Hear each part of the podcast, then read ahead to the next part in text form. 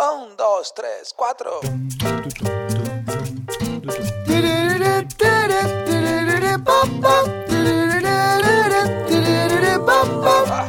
Neurona financiera, neurona financiera, neurona financiera, neurona financiera.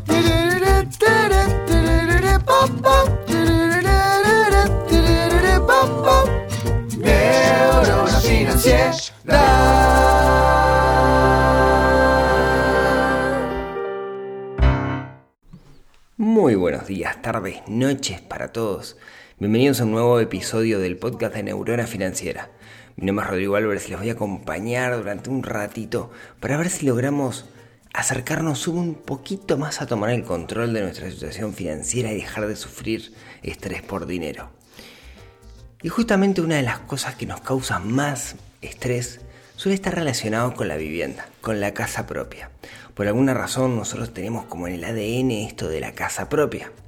Ya en el capítulo 9 del podcast, hace un par de años, charlamos sobre las distintas opciones que tenemos, sobre el alquilar versus el comprar, qué tenemos que tener en cuenta.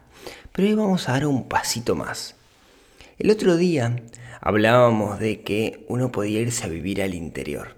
Hablábamos de que hoy en el contexto de pandemia, quizás irse a vivir al interior es una opción. Quizás no tengo por qué quedarme en la ciudad.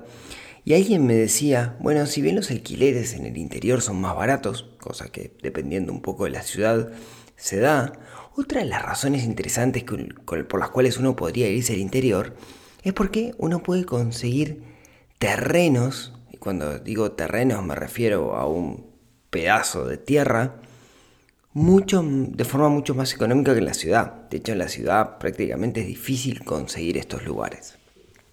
No hay terrenos. Si se edificó tanto en las ciudades que es muy difícil conseguir un terreno y si lo hay, sale mucho dinero. Si uno puede conseguir un terreno, puede construir. ¿Y qué tal construir? ¿Es negocio construir? ¿Vale la pena construir? ¿Sí? ¿Es una opción? Bueno, déjenme contarles un poquito en función de, mi experiencia, que no es mucha, pero déjenme contarles un poco lo que he podido averiguar charlando con muchas personas. Primero que nada, construir solemos hacerlo en Latinoamérica, en la mayoría de los países de Latinoamérica, de una forma sumamente tradicional, como se hacía en Europa hace cientos de años y como se sigue haciendo. ¿A qué me refiero? Me refiero a cimentación, ¿no? O sea, cimientos, paredes, ladrillo. ¿sí? Me refiero a ese, ese estilo constructivo que seguramente lo, encuentren bastante similar al estilo constructivo de donde ustedes viven. Yo me he recorrido toda Latinoamérica y excepto en lugares puntuales donde el clima, de alguna manera el clima demanda que se haga de una forma distinta, en la mayoría de los países de Latinoamérica, en las ciudades, el estilo constructivo es tradicional. Ladrillo o bloque o ticholo, como lo quieran llamar, eh, eh, cemento, eh, por ese lado. Sí, creo que, se entendió mi idea. El techo usualmente de planchada. Hay algunos lugares, como decía, que por la climatología, estilo Tierra del Fuego o el sur de Chile, donde es más común la madera. Pero, ¿por qué les digo esto? Porque la construcción tradicional no es económica, suele ser cara, suele ser eh, demora y suele ser cara. Para que tengan idea, acá en Uruguay, esto tómenlo entre pinzas, pero el valor metro cuadrado de la construcción gira en torno a 1.000 a 1.500 dólares, dependiendo un poco de las terminaciones. Como ven, es un valor bastante caro, porque si te haces una casa de 60 metros cuadrados o de 100 metros cuadrados, estás entre valores de 60, 90, 100, 150 mil dólares. ¿Es más barato que comprar? Bueno, usualmente sí, usualmente sí. Yo les digo mi experiencia con respecto a esto. Estoy partiendo de la base que quien quien está escuchando esto necesita o está interesado en solucionar el problema de vivienda. En ese sentido, quiere construir, pero no tiene 150 mil, 200 mil dólares en el bolsillo. Tiene menos dinero. Entonces lo que quiero charlar el día de hoy es opciones alternativas que hay. opciones alternativas para poder construir con poco dinero. Bien, bueno, comencemos, miren. Supóngase que uno tiene poco dinero y necesita construir. Una primera opción, y tiene un terreno, ¿no? vayamos por ese lado. Una primera opción es ir por, por el método tradicional, sí, ladrillo. Pero pensarlo de forma tal de poder hacerlo de manera modular. ¿Qué quiere decir esto? Quiere decir pensar desde el proyecto, desde el principio, que vamos a hacer una parte y después vamos a hacer otra y vamos a ir extendiendo de cierta manera. Las ventajas que tiene esto es que al principio nos sale menos dinero, nos sale un poquito más, digamos, por, metraje, que si lo hiciéramos eh, solo ese, ese, cuadradito. Imagínense, se hacen un cuadradito, un cuadradito, está mal dicho, ¿no? Pero se hacen una, una construcción de 40 metros cuadrados, donde pueden poner una cocina comedor, un baño y un dormitorio. Y después lo que piensan es cómo extender eso para que sea más grande. Pero lo interesante acá es, pensarlo desde el principio. después le puedo poner un piso arriba. Pero si le pongo un piso arriba, tengo que dejar más o menos pensado dónde voy a meter la escalera, por ejemplo. ¿Qué problema tiene esto? Bueno, por cómo funciona la construcción tradicional, eh, no está muy pensado para hacerlo en, tiempos distintos. ¿sí?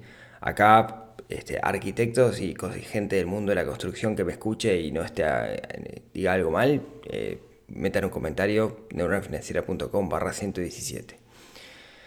Pero usualmente no está pensado y a veces cuando tengo planchadas, diferencias de planchadas, puede tener humedades, etc.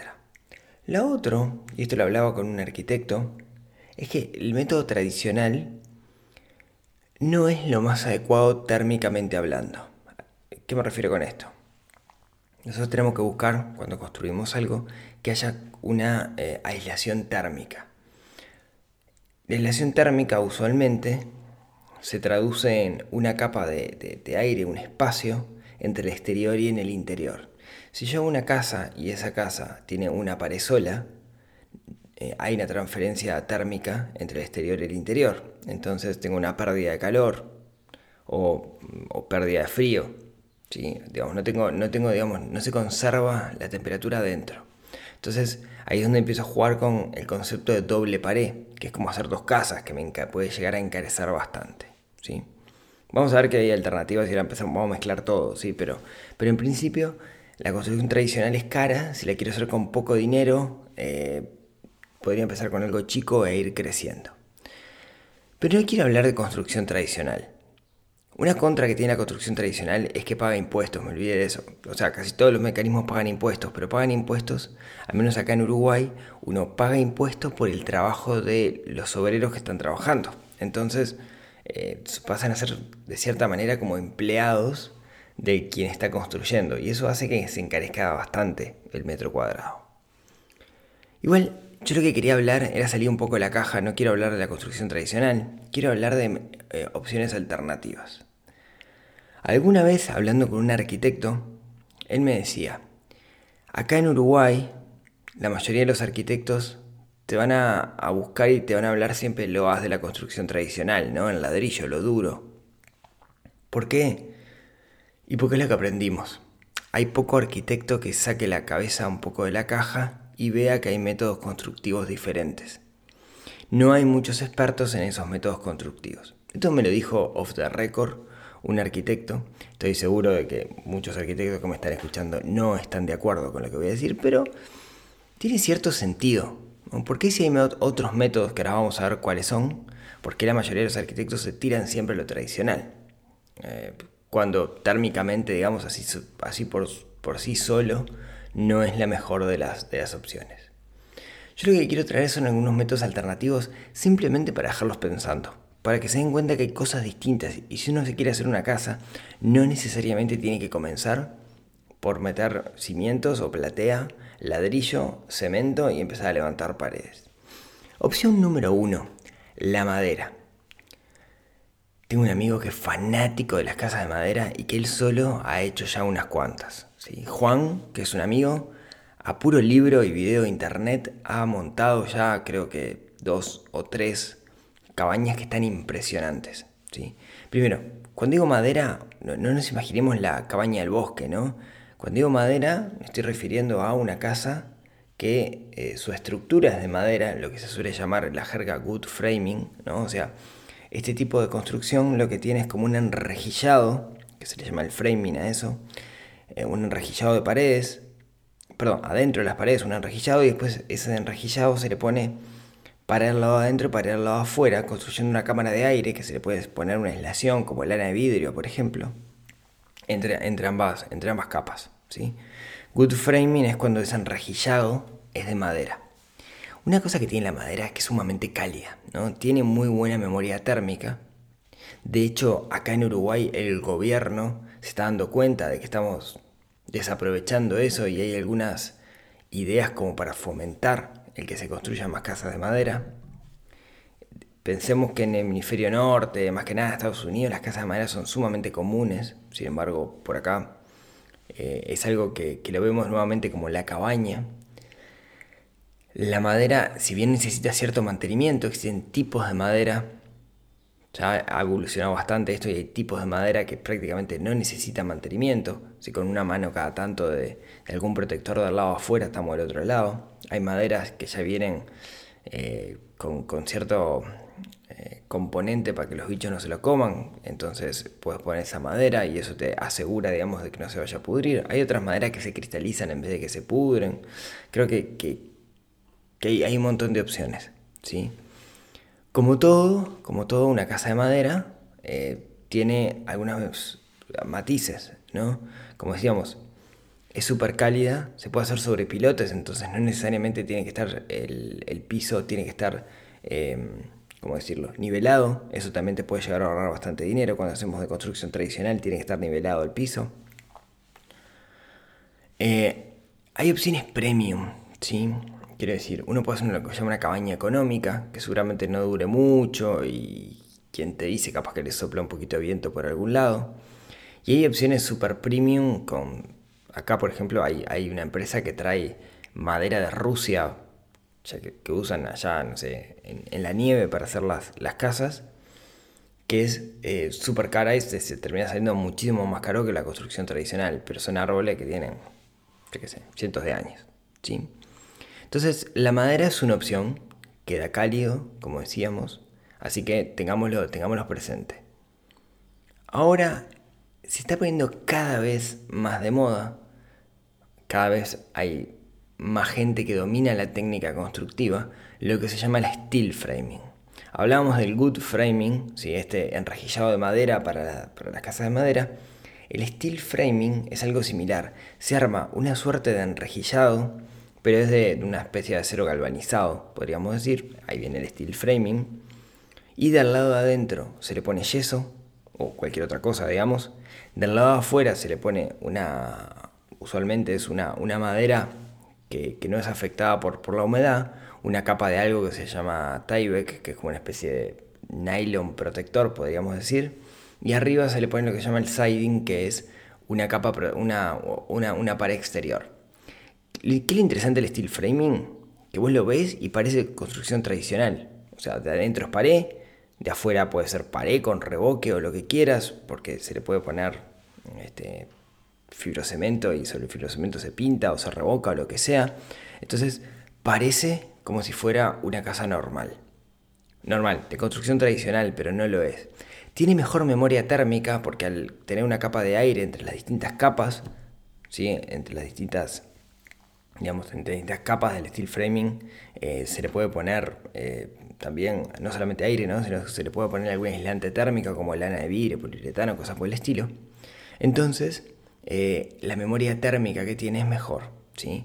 Se tiene que hacer bien, con gente que ha hecho casa de steel framing le, sopló, le sopla un poquito, o sea, por algún lado le entra, le entra frío, pero, pero eso porque se le hicieron mal, digamos, porque si se hace bien, esto no, no pasa.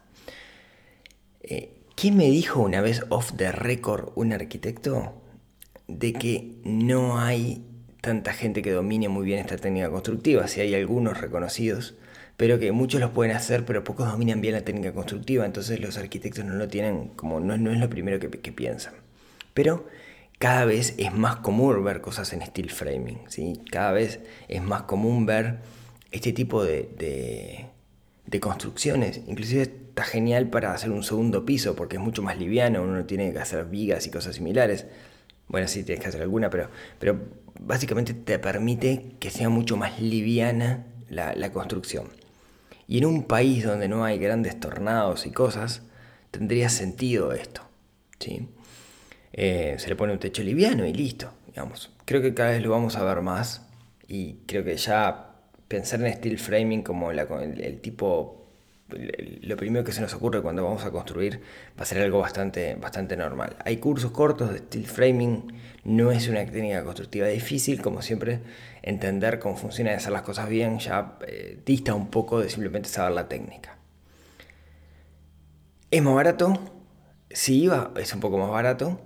Te diría que si hablamos de que el precio por metro cuadrado es 1.000, 1.500 dólares, acá lo podemos bajar un poco. ¿Sí? Me animo a decir que en steel framing se pueden conseguir cosas de 600, 700 dólares. Siempre las terminaciones acá es donde están los problemas. Eh, y se pueden hacer cosas sumamente interesantes y grandes. Pero déjeme dar un paso más. Cuanto menos trabajo tenemos en el lugar donde construimos, más rápido es la construcción y menos, se pagan menos impuestos. Se pagan menos impuestos porque, em, de cierta forma, no estás pagando los aportes patronales de los empleados que son quienes construyen. Entonces, una construcción de tres meses con 10 empleados, tenés 10 empleados laburando tres meses para vos con su sueldo y tenés que hacer aportes sobre eso. Ahora bien, eh, cuando, cuando hablamos de, tipos constructivos alternativos, hoy están apareciendo un montón de cosas súper interesantes. ¿sí? Déjenme contarles una que me parece que vale la pena que la revisemos y es lo que se llama las viviendas de isopanel. El isopanel es, esto de una forma muy burda de decirlo, es dos chapas con espumoplast en el medio. O dos chapas de, supongo que es acero galvanizado, no sé qué son ahora que lo pienso, con poliestireno o algo por el estilo en el medio, lo que le asegura la es una pared liviana que asegura la memoria térmica de ciertas formas. Uno, de alguna manera para que se entienda, cuando va a armar una casa de, de isopanel, la pared ya te viene pronta. Entonces lo que haces es colocas la pared. De cierta manera la enganchás con algunas vigas que usualmente son de metal. Vigas no, pilares digamos que usualmente son de metal. Y listo. Y listo el pollo. El isopanel es más económico en ese sentido, como decía, tiene gran memoria térmica. Conozco gente que vive, conozco un par de, personas, un par de amigos que viven en casa de isopanel y están súper contentos. no tiene el look de vivienda tradicional, a menos que uno le ponga pienso y le dé en la parte de afuera algo para que quede, o inclusive se le puede poner hasta ladrillo de la parte de afuera o piedra o lo que sea pero parece una muy buena opción. Existen proveedores que se dedican a hacer casas de isopaneles. Eh, una, no sé si es una contra el isopanel, pero eh, como decíamos, es una, es una pared liviana y eventualmente yo puedo venir con un, con algún aparato y cortar la pared, digamos, pero sería bastante complicado. O sea, si le meto un taladro, seguro agujereo la pared, digamos. Eh, en ese sentido, me parece que es un caso súper extremo. Tiene, quedan preciosas las casas, he visto casas que quedan hermosas de, isopanel eh, y la temperatura, ya les digo, conserva muchísimo.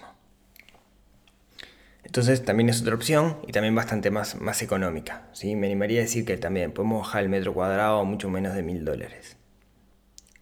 Precio final, ¿no? Ahora también quiero hablar de otro, otra estrategia constructiva que en particular yo tengo el corazón puesto acá, pero, pero por, eficiente y eficaz, que es las viviendas de contenedores. Ustedes saben los contenedores marítimos, ¿sí? estos contenedores que vemos en los barcos, que vemos 2x3 en la ruta arriba de camiones, últimamente se están utilizando para construir viviendas. Un contenedor es algo que tiene medidas estándar. Si hay contenedores, usualmente se usan los de 40 pies y 20 pies, para que sea una idea, son más o menos 12 metros de largo y 2 metros 44 de ancho. Los de 20 pies es la mitad, 6 metros de largo y 44, 2,44 de, de ancho. ¿sí? Que eh, son muy Pinterest en el sentido que la foto queda muy linda. ¿sí? ¿Qué tiene? Bueno, la primera contra cuando pensamos en una casa de contenedores es, esto es un cuadrado de metal, eh, me voy a ir a vivir en un cuadrado de metal.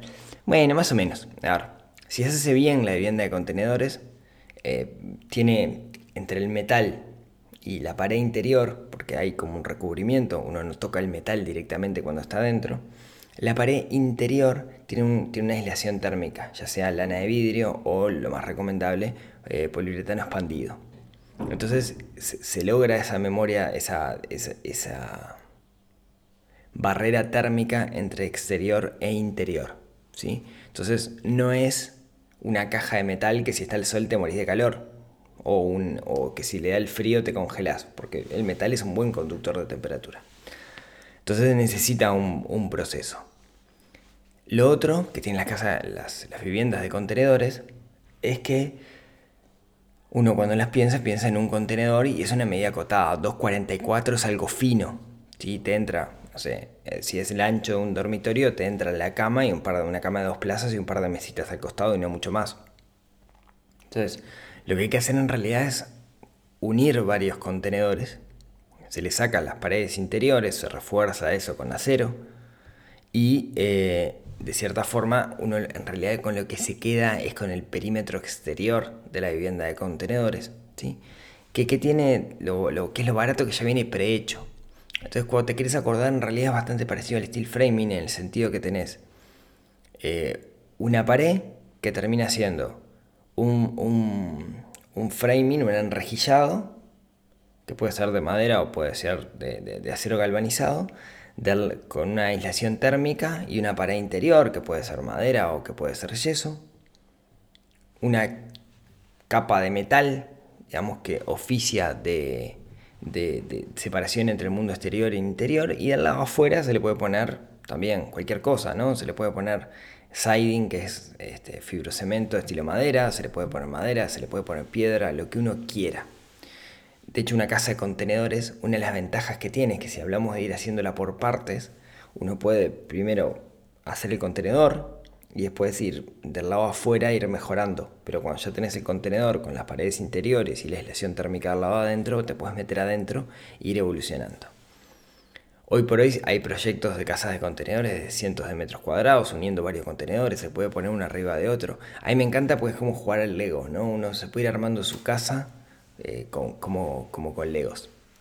Eh, hay cientos de videos en, internet de, casas de contenedores. Eh, estamos acostumbrados a ver el contenedor así como, como pelado, de repente en un terrenito en, zonas costeras, ¿no? Porque pongo el contenedor y me puedo ir de vacaciones.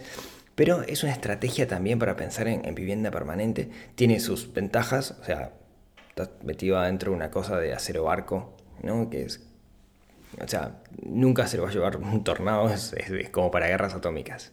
¿sí? A mí me, me, encantan las cosas que se pueden hacer con casas de contenedores y lo estoy mirando con, mucho cariño. Y déjenme contarles una última estrategia constructiva que está tomando fuerza cada vez más, que va de la mano de la sustentabilidad, que son las casas de barro de adobe. Cada vez es más común ver este tipo de construcciones. Tampoco sé si hay mucho experto, pero lo que tiene en sí es una sustentabilidad enorme, gran memoria térmica. Es como se hacían las casas antes en estas zonas del mundo, ¿no? Es un enrejillado de caña con cierto barro para que, eh, con un ladrillo de barro que no es cocido.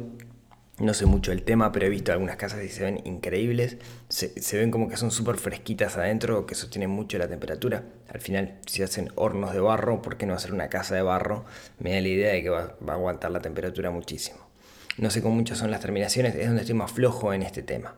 ¿sí? Pero también es una opción.